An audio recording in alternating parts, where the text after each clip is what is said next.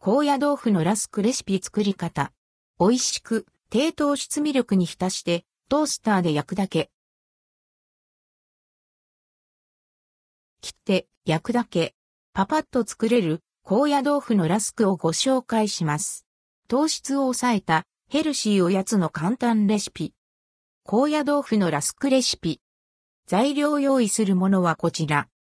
高野豆腐2枚牛乳、または豆乳適量砂糖や蜂蜜などお好みの甘い調味、超大さじ1程度。甘さはいらない。というストイックな人は砂糖なしでも OK です。作り方高野豆腐を水で戻し、薄くカットします。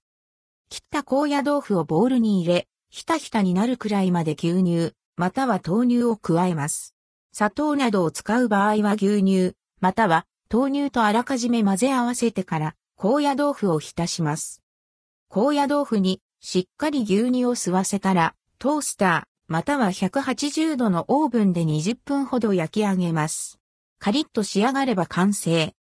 高野豆腐のラスクの味は、外はパリポリ、特に縁、中はしっとりもっちり。大豆のまろやかなコクと優しい甘みが噛むほどに染み出します。素朴な美味しさ。メープルシロップやシナモンシュガーを振りかけたり、ジャムやアイスクリームをディップしたりして食べても、ダイエット中にも食べやすいおやつ、高野豆腐のラスク。お腹が膨れるのにヘルシーなので健康志向の方はお試しあれ。